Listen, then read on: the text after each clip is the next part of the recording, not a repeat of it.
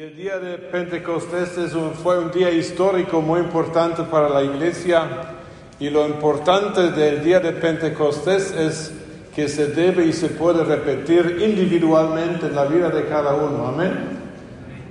Solo uno dijo amén. Gracias, hermano. Em, a manera de testimonio quisiera mostraros y animaros de lo que pasa cuando uno obedece a la voz de Dios y se deja guiar por el Espíritu. Hace cuatro años empecé a escribir libritos en español y em- empecé con un chiquito, el, el potencial.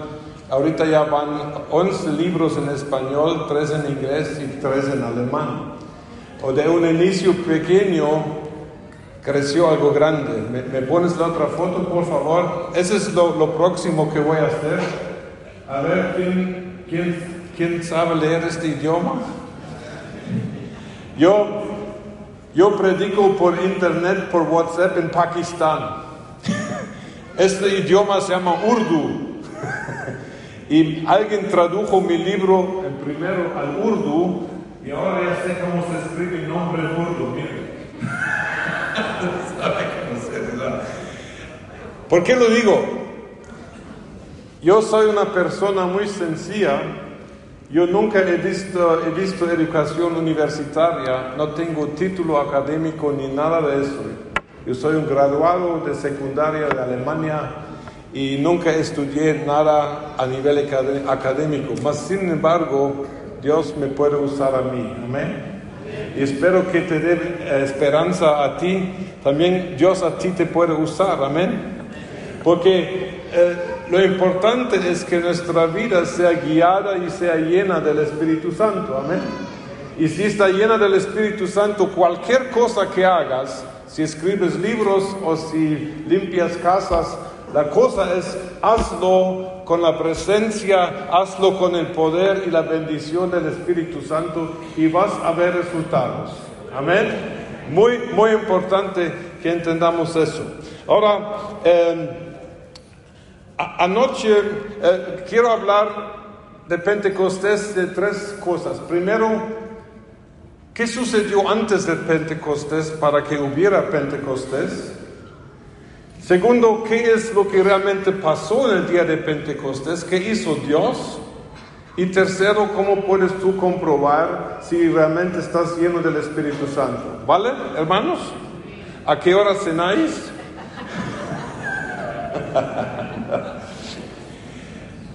Anoche hubo una palabra profética en este púlpito de, nuestro hermano Jinka de Inglaterra y él profetizó avivamiento para Madrid. Amén. Junto después de que este hombre profetizó, ¿quién quiere ver eso? Amén. So- solo quería estar seguro. Después de que hablara Jinkar, se subió una señorita de Noruega que tienen un programa muy, muy especial de jóvenes y ella también dijo algo muy interesante. Quieren cubrir toda Europa con un movimiento de jóvenes misioneros, pero dijo algo que no sé si se oyó de todos. Dijo algo lo siguiente, para que realmente haya avivamiento se necesita que la iglesia vuelva a ser unánime. Amén. Dijo que eso sí necesitamos.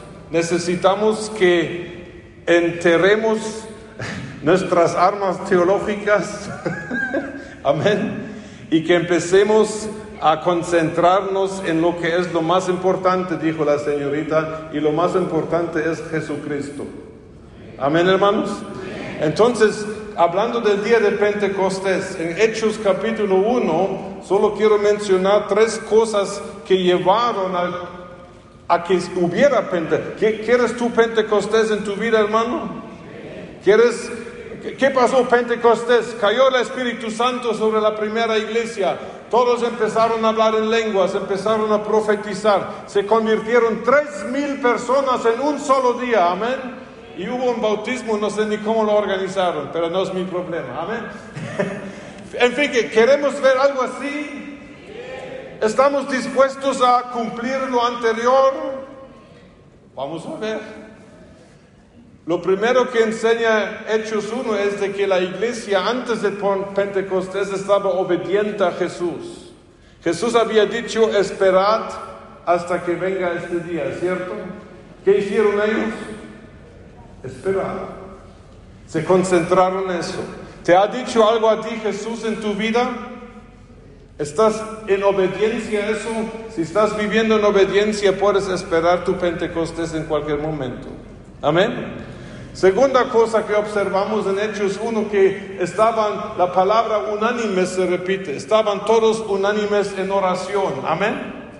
Entonces la unanimidad quiere decir que no que tengamos la opinión sobre todo punto teológico idéntico, no, la unanimidad significa que somos de un corazón y dejamos que lo más importante siga siendo lo más importante y lo más importante es el reino de Dios y Jesucristo.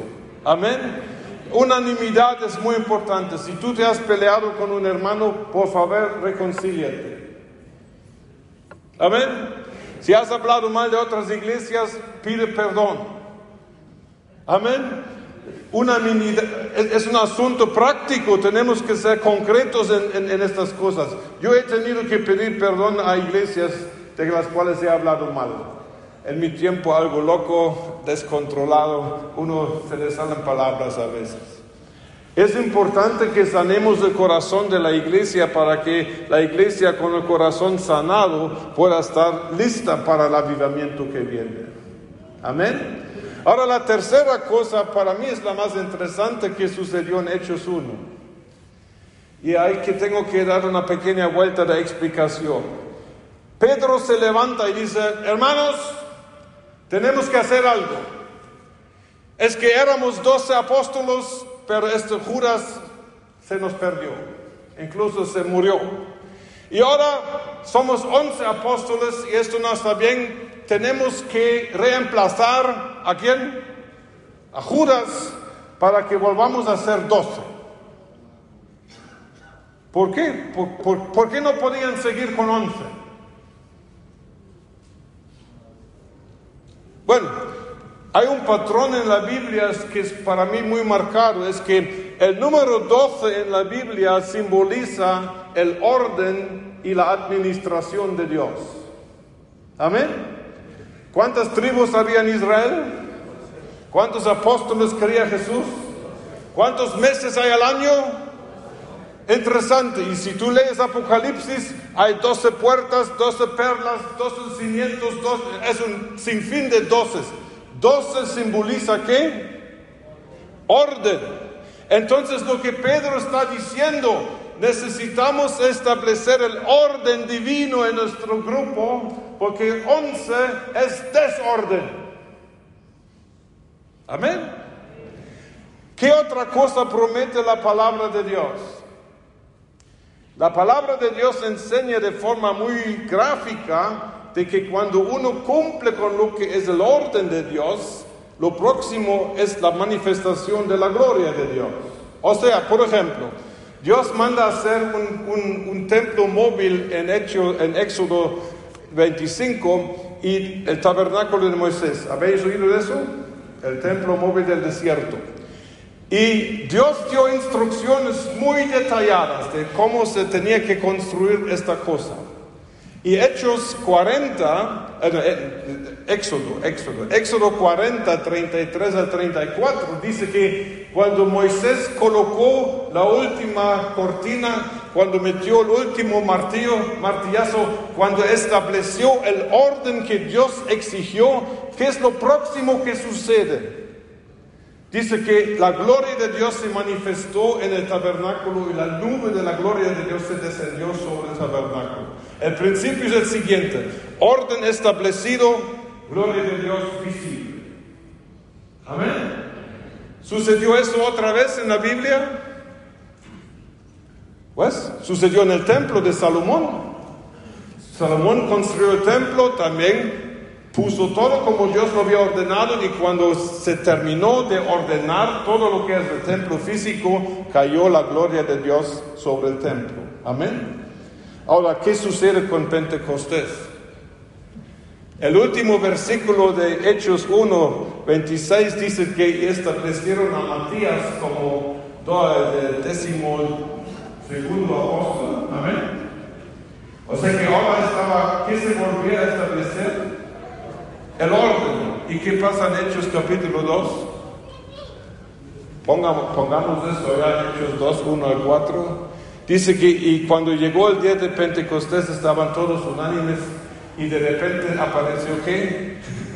Un viento, un, ruido, el Espíritu Santo se manifiesta visiblemente y viene con, con las lenguas de fuego encima de, de, los creyentes. O sea que cuando Pedro, por iniciativa de Pedro, se reestablece el orden de Dios, lo próximo siempre es que la manifestación de qué?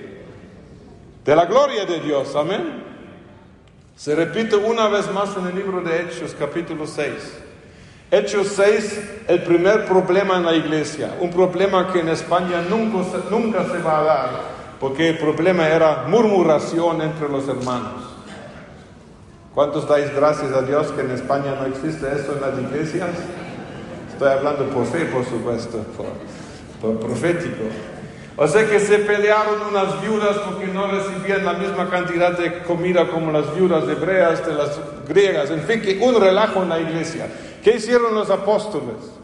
Los apóstoles reconocieron, si nosotros no devolvemos el orden a la iglesia, si no enfrentamos este problema y lo arreglamos, eso no es bueno para la iglesia. Entonces los apóstoles escogieron entre ellos y la, congregación, los primeros siete diáconos son instalados y cuando el orden de Dios regresa a la iglesia, que dice Hechos 6, versículo 7. Pongamos eso, por favor, Hechos 6. Y crecía la palabra del Señor y el número de los discípulos. ¿Qué se hacía? ¿Queréis eso? ¿Queréis que el número de discípulos se multiplique, hermanos? Bueno, y grandemente y también muchos de los curas, de los sacerdotes obedecían a la fe. Amén. Mi pregunta para ti y para mí también es, ¿está mi vida en orden?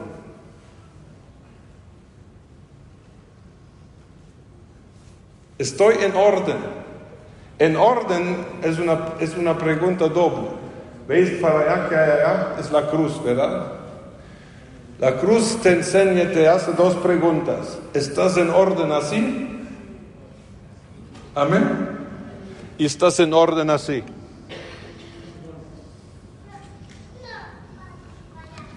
No podemos esperar Pentecostés si la cruz no está completa. ¿Cuántos dicen amén? Necesitamos cada quien de nosotros tenemos nuestras cositas, amén, si somos sinceros. ¿Cuándo vamos a decidir poner orden en nuestra vida? El orden, según yo entiendo la palabra, es uno de los prerequisitos para qué? Para que haya manifestación del poder y la gloria de Dios. Amén. Dios es misericordioso, puede obrar también cuando no haya orden. Pero Dios nos ha dejado estas pautas para que aprendamos, amén. Así que yo te animo, si hay algo que ordenar en tu vida, si estás viviendo en pecado, arrepiéntate y empieza a vivir normalmente. Amén. Si estás en pleito, si estás en lucha, en riñas con no sé quién, ponte en lo que dependa de ti, como dice la Biblia, vive en paz con todas las personas. Amén. Sé práctico. Si tú quieres la gloria de Dios en tu vida, sé práctico de poner el orden de Dios en tu vida antes. Y entonces Dios puede hacer cualquier cosa a través de tu vida. Amén, hermanos. Muy bien. Entonces, en el día de Pentecostés, vamos a hablar ahora qué es lo que pasó. A mí me fascina eso, eh, pero no es una predicación Pentecostés tal vez como la conocéis. Em, ¿Qué significa el fuego que cayó en Pentecostés? Poneme este versículo, por favor, Hechos 2, 3. Está todo entre Génesis y Apocalipsis. ¿Qué significa el fuego de Pentecostés? Estaban todos juntos orando, el Espíritu Santo se manifiesta con un viento tremendo y dice que aparecieron lenguas como de fuego y asentándose sobre cada uno de ellos. ¿Qué significa fuego? La mayoría de, los pentecostales, cuando hablan de fuego, hablan de que el fuego habla de pasión, poder de Dios. Amén. Incluso la iglesia canta y pide, Señor, que haya más fuego. Y lo que quieren es más poder. Amén. ¿Es así? ¿O me equivoco?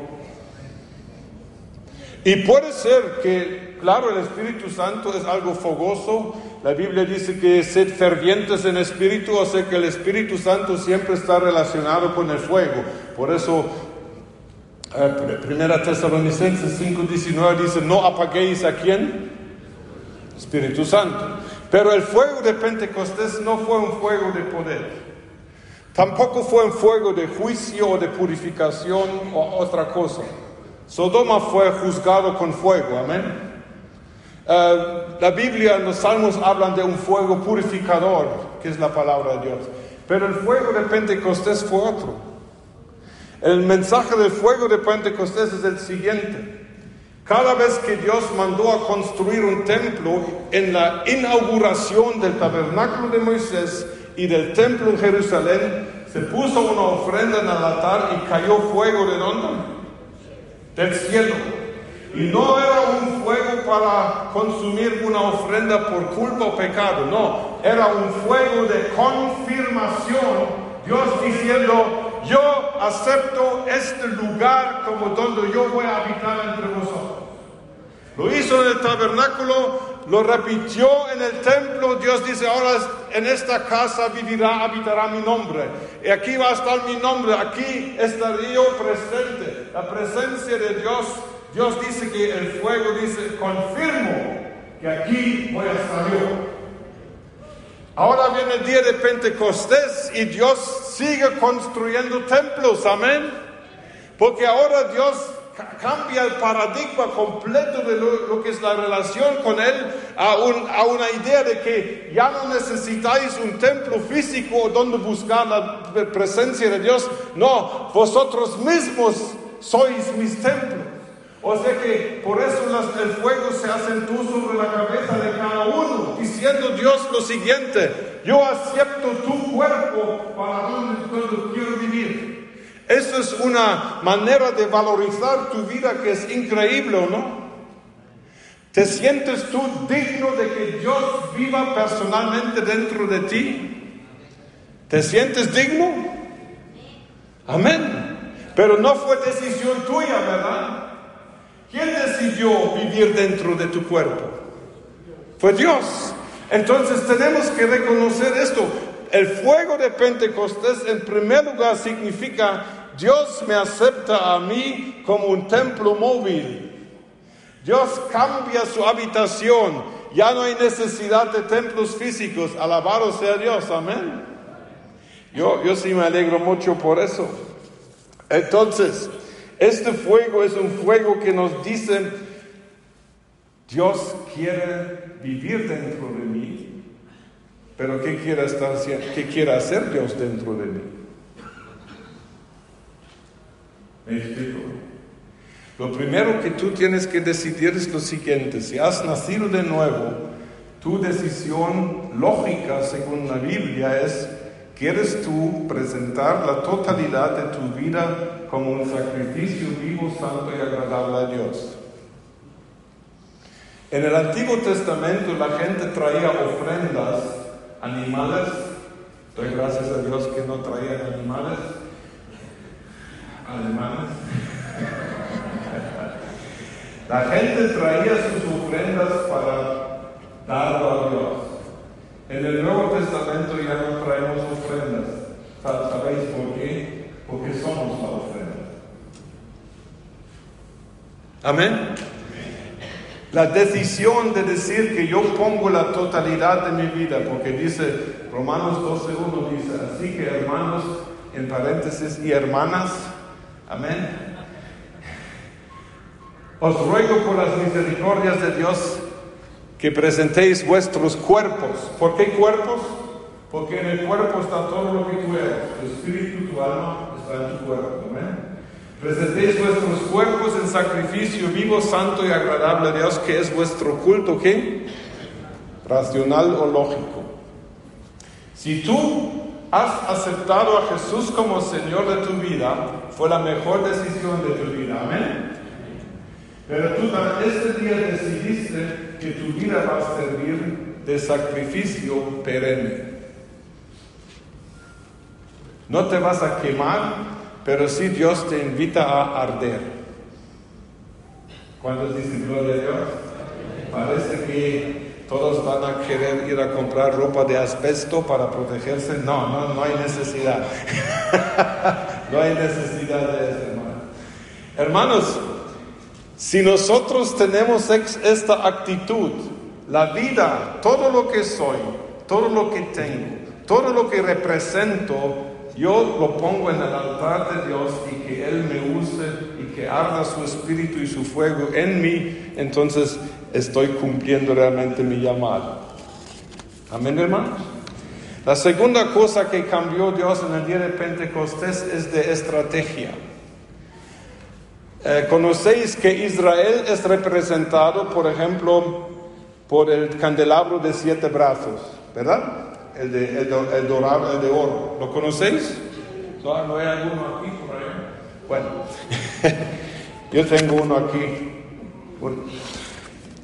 Esto representa al pueblo de Israel. En el Nuevo Testamento también hay candelabros en el libro de Apocalipsis 1. Pero ya no es un candelabro con siete brazos, sino que son ¿qué? Son siete candelabros individuales y Jesús caminando en medio de los candelabros, ¿es cierto? Dios está diciendo, y he cambiado de estrategia.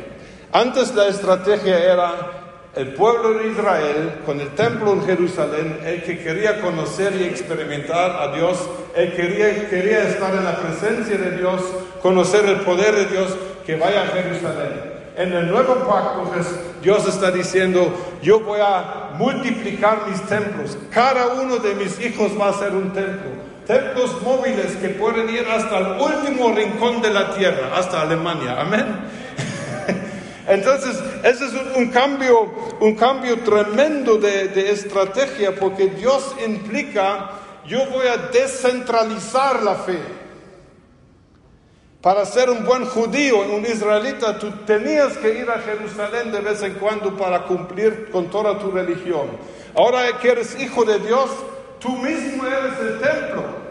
Y ese es un mensaje muy, muy importante, porque el Espíritu Santo dentro de ti persigue dos fines. El primer ministerio del Espíritu Santo dentro de ti es que te sirva a ti, amén, porque tú tienes necesidad del Espíritu Santo, ¿no es cierto? ¿Es cierto? Tú necesitas sentirte seguro, tú necesitas eh, tener la convicción que eres hijo de Dios, tú necesitas de vez en cuando convicción de pecado, ¿cierto? Tú necesitas ser instruido, tú necesitas el fruto del Espíritu, ¿no es cierto? Y, todo eso del Espíritu Santo viene a ti, ese es el primer nivel de la, de la dimensión del Espíritu para el creyente. Está dentro de ti para servirte a ti en, en lo que tú necesitas para caminar bien con Dios. Amén. Eso es lo básico. En mi tercer librito tengo un capítulo donde explico las tres dimensiones de que podemos tener con el Espíritu Santo. Es, es importante entenderlo. Luego, la segunda cosa que quiere hacer el Espíritu Santo en tu vida es, primero te ministra a ti, amén. Segundo, Él quiere ministrar a través de ti. ¿Cierto? Si leéis, por ejemplo, el capítulo 4 de Juan, hay dos, hay dos menciones de agua. Al principio habla de la fuente donde estaba la samaritana. Y Jesús dice que este tipo de agua es es como el Espíritu Santo que vive dentro de ti. Eso es para tu propio sostén. Amén. Pero en, San Juan 7, 37 al 39 dice que, hablando del Espíritu Santo, que ríos de agua viva fluirán de dónde? De nuestro interior. Y ahora tú ya no eres el beneficiario, ¿verdad? Ahora, lo que sale de ti sirve a otros para vivir. Amén. Y eso es lo que quiere decir Dios y por eso nos ha hecho de esta manera y por eso ha decidido convertir a cada creyente en un templo, templo móvil. Porque con eso la gente que necesita a Dios no tiene que llegar a un templo porque el templo puede llegar a la persona. Amén. Donde tú entras a una tienda, a esta tienda entra Dios. ¿O no? Si tú vas en el metro, eh, nada más en paréntesis, madrileños, tenéis mi más alto respeto por la vida que tenéis en esta ciudad si tenéis que ir en metro. Yo tuve que ir en metro esta semana y lo sobreviví. Increíble. Pero lo que deberías hacer tú un día es lo siguiente. Pregúntate, levántate mejor en la mañana con esta pregunta. Señor, yo quiero estar consciente del hecho que tu Espíritu mora dentro de mí. Yo quiero que tu Espíritu Santo no solo mora dentro de mí, sino que salga de mí cultivar esa conciencia de la presencia del Espíritu Santo es una de las cosas centrales de la fe cristiana. No se trata tanto de saber cosas, saber cosas ayuda, pero cultivar la conciencia de que el Espíritu Santo está dentro de mí te va a poder a llevar a puntos de que Dios te puede usar en cualquier lugar, ¿no es cierto? Digamos, si estás consciente en, la metro de que el Espíritu Santo está dentro de ti, tú puedes reaccionar a lo que estás rodeando. Tal vez miras a una persona con necesidad, tal vez puedes orar por ella, tal vez puedes decirle algo o regalarle algo. ¿Me explico? Pero esta conciencia de la presencia del Espíritu dentro de nosotros es algo que es muy atacado porque Satanás sabe que este potencial lo tiene que limitar. Amén. Y por eso estamos tan ocupados. Y por eso estamos tan atareados de cosas y qué haceres en el día. Porque Satanás no quiere que vivamos nuestro día en esta conciencia de que yo soy templo del Espíritu Santo y en cualquier momento este Espíritu se puede manifestar a través de mí para tocar una vida. Amén, hermanos. Es muy, muy, muy importante de que nosotros entendamos eso. Una de las cosas históricas que ha pasado en la iglesia, que fue una tragedia, es cuando la iglesia empezó a separar lo sagrado de lo secular. Cuando empezó a, dividir la vida cristiana en vida espiritual y vida cotidiana. La Biblia no hace eso, ¿verdad? En ninguna parte.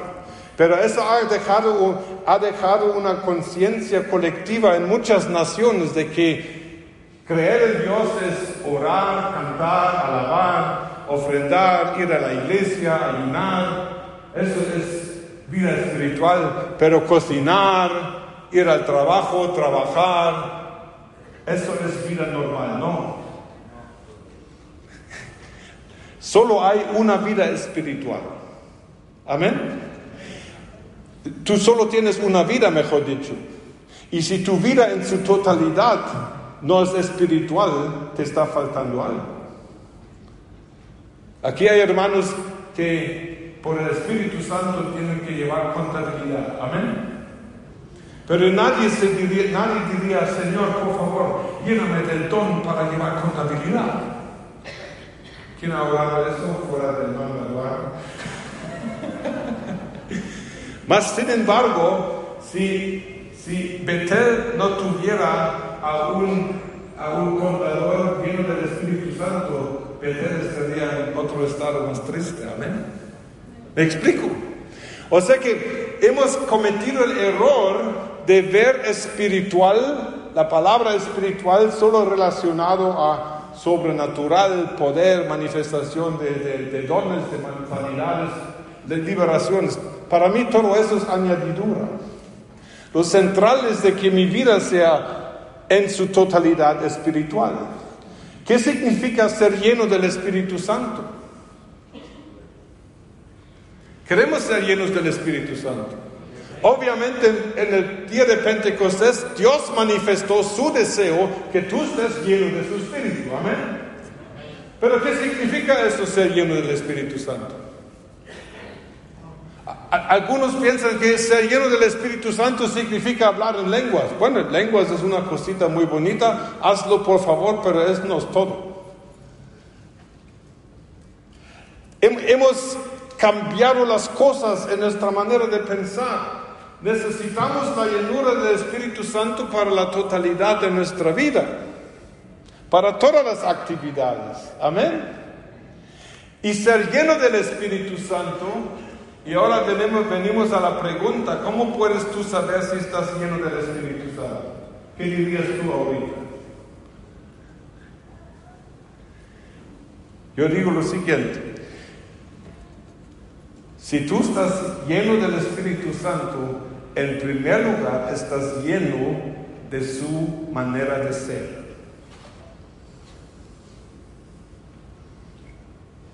Eso nos lleva a la pregunta, ¿cómo es el Espíritu Santo? Si estudias el Espíritu Santo en la Biblia, te vas a dar cuenta de una cosita bien clara. El Espíritu Santo es un ser que es absolutamente altruista y abnegado y no vive ni un segundo de su existencia para sí mismo. No hay en toda la Biblia, no vais a encontrar ni un versículo donde diga que debemos orar al Espíritu Santo, alabar al Espíritu Santo o adorar al Espíritu Santo. No hay, no hay versículo. Si lo encontráis, me avisáis, por favor. La Biblia dice en Juan 16, 14 que el Espíritu Santo tiene una, una gran pasión. Él quiere glorificar a quién? A Jesús. O sea que ser lleno del Espíritu Santo en primer lugar quiere decir, estás tú lleno de un altruismo tal de que tú ya no vives para ti.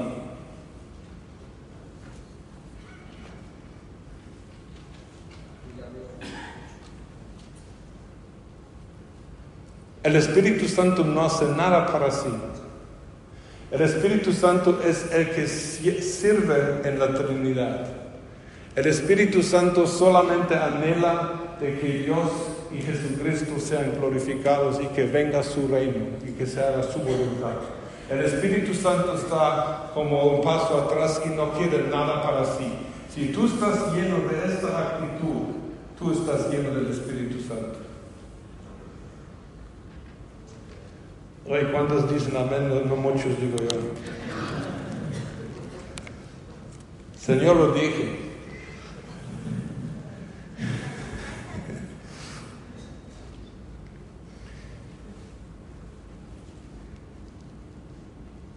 Lo he mencionado muchas veces, 2 Corintios 5, 14 al 15 dice que una de las marcas del cristianismo verdadero es que ya no vivo para mí, sino vivo para aquel que murió por mí.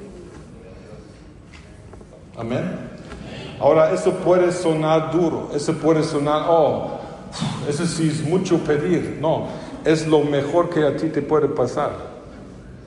¿O no? Si la Biblia promete, si alguien vive una vida igual como el Espíritu Santo, que no quiere nada para sí, la vida, Jesús, Dios te va a bendecir con todo lo que no querías. Mirad a Elías. Ese es un hombre que no quiere nada para sí, ¿o no es cierto? Vosotros lo conocéis mejor que yo. Tal vez lo conozco más tiempo. Mire, ser abnegado, renunciar a ser el centro de, la vida, decir, Señor, lo único que quiero es que mi, tú seas glorificado a través de lo que soy y a través de lo que tengo. Esas son las vidas más bendecidas. Esas son vidas llenas del Espíritu Santo. Amén. Voy a mencionar unas cositas más y después oramos. ¿Vale? Si tú estás lleno del Espíritu Santo, tú estás completamente lleno de la conciencia de que Dios te ama. Porque la Biblia dice que el Espíritu Santo ha sido derramado en tu corazón. Amén. Si tú tienes duda de que eres amado por Dios, por favor, pido oración. No vivas así. Si tú estás lleno del Espíritu Santo, estás, estás lleno con una pasión por los perdidos. ¿O no? El Espíritu Santo arde, su pasión es de que el mundo conozca a Jesucristo. ¿O no? Para eso vive Él. ¿Para qué vives tú? Si no, si el miércoles pasado di una palabra profética aquí. No sé quién estuvo el miércoles pasado. Bueno, algunos. Dios está llamando a la iglesia a arrepentirse en unos puntos. Primero, el olvido. Segundo, la indiferencia. Amén. La iglesia no tiene derecho a ser indiferente porque Jesús murió por ti. Amén. Y la perdición del mundo es responsabilidad de la iglesia. Amén. De hacer algo. ¿Me explico? El mundo no se puede salvar a sí mismo. Nos necesita a nosotros. el mundo nunca ha necesitado más a una iglesia llena del Espíritu Santo. Amén, hermanos. Seguimos entonces. Si estás lleno del Espíritu Santo, estás libre del temor al hombre. Aquí hay versículos para todo eso, pero lo podéis leer después en mis notas. Si tú tienes miedo al hombre, es indicación que no estás lleno del Espíritu. Libérate de eso. Imaginaos, yo, una de las razones que, porque yo fui salvo, fue porque Elías es un hombre que no tiene miedo a los alemanes. Porque Elías se me acercó allá en junio de 1979 en Guatemala. Se me acercó y dijo, soy Elías, y yo soy Hans. Me dijo, ¿eres cristiano? Yo dije, oh, cristiano, ¿qué será? A ver, no, no me recuerdo. ¿Conoces a Jesús? Fue la segunda cosa que me preguntó. Yo le dije, ¿estás hablando del tipo que tiene hoyos en las manos y los pies? Y dije, gracias a Dios tenía la gracia de no dispararme por la blasfemia. Pero como él no tenía miedo a hablar a un desconocido completo de Cristo, yo llegué a aceptar a Cristo. O sea que el mundo necesita que tú venzas tu temor al hombre. ¿Dicen amén? Y se puede con el poder del Espíritu, amén. Si eres lleno del Espíritu Santo, eres vacío del miedo de perder cosas, bienes, incluso tu casa, tu coche o tu salud. ¿Es cierto? Es cierto. Hebreos habla de eso. Sufrieron la pérdida de sus bienes con alegría. Porque si el camino de Dios nos va por allá, es, la, la cosa. Si estás lleno del Espíritu Santo, estás lleno de esperanza. Romanos 15, 13 dice que podemos ser más abundantemente llenos del Espíritu, de la esperanza por el poder del, Espíritu Santo. ¿Qué hace el poder del Espíritu Santo en este versículo? Te llena de esperanza. Amén. Y por último, si estás lleno del Espíritu Santo, operan los dones del Espíritu Santo en tu vida. Para ti es completamente normal que se manifieste alguno de los dones sobrenaturales. Hablas en lenguas, puedes profetizar si Dios te da algo, tienes dones de sanidades, tienes palabras de sabiduría, de conocimiento, de fe y todas estas cosas, discernimiento espíritu. Eso es algo normal. Entonces mi pregunta que tengo para ti hoy es, es ¿eres tú lleno del Espíritu Santo? O tal vez tienes necesidad de hacer algo para llegar a ser lleno del Espíritu Santo. Amén. Como dije, anoche a Madrid se le avisó, Dios tiene en su corazón dar un avivamiento aquí. ¿Cómo vamos a reaccionar? Yo supongo de que si queremos eso, no podemos seguir haciendo lo mismo que hacíamos. ¿Me explico? Porque si, eh, si, si, no hay avivamiento, si no hay una vida llena del Espíritu en, tu vida privada o al nivel colectivo de la iglesia, quiere decir que algo, en algún punto estamos fallando. ¿O no? Porque no es normal. No es normal que la iglesia no esté llena del Espíritu Santo. ¿Hola? ¿Estás conmigo todavía? Lo, normal es que seamos tan llenos del Espíritu Santo que nos, tal vez nos tienen que parar, porque hacemos, hacemos demasiado. Necesitamos. Mire, la llenura del Espíritu Santo nunca ha sido una experiencia de Dios que es para ti. Siempre ha sido una experiencia por la cual tú puedes ser bendición a los demás. Amén. Ese es el llamado a Abraham. Abraham fue bendecido por Dios para hacer qué cosa? Para bendecir. Bendecido para bendecir. Aleluya. Ahora, lo bueno de todo eso es lo siguiente. Puede ser que, que estés un pasito de tu, una nueva llenura del Espíritu. Puede ser que por un paso, una decisión que tengas que tomar, una cosa que tienes que ordenar en tu vida, una cosa que tienes que reconciliar. Tal vez es una, un pasito chiquito que te falta y Dios puede empezar a derramar su poder en y a través de tu vida. ¿Quieres tú eso? Entonces, pongámonos de pie y vamos a orar.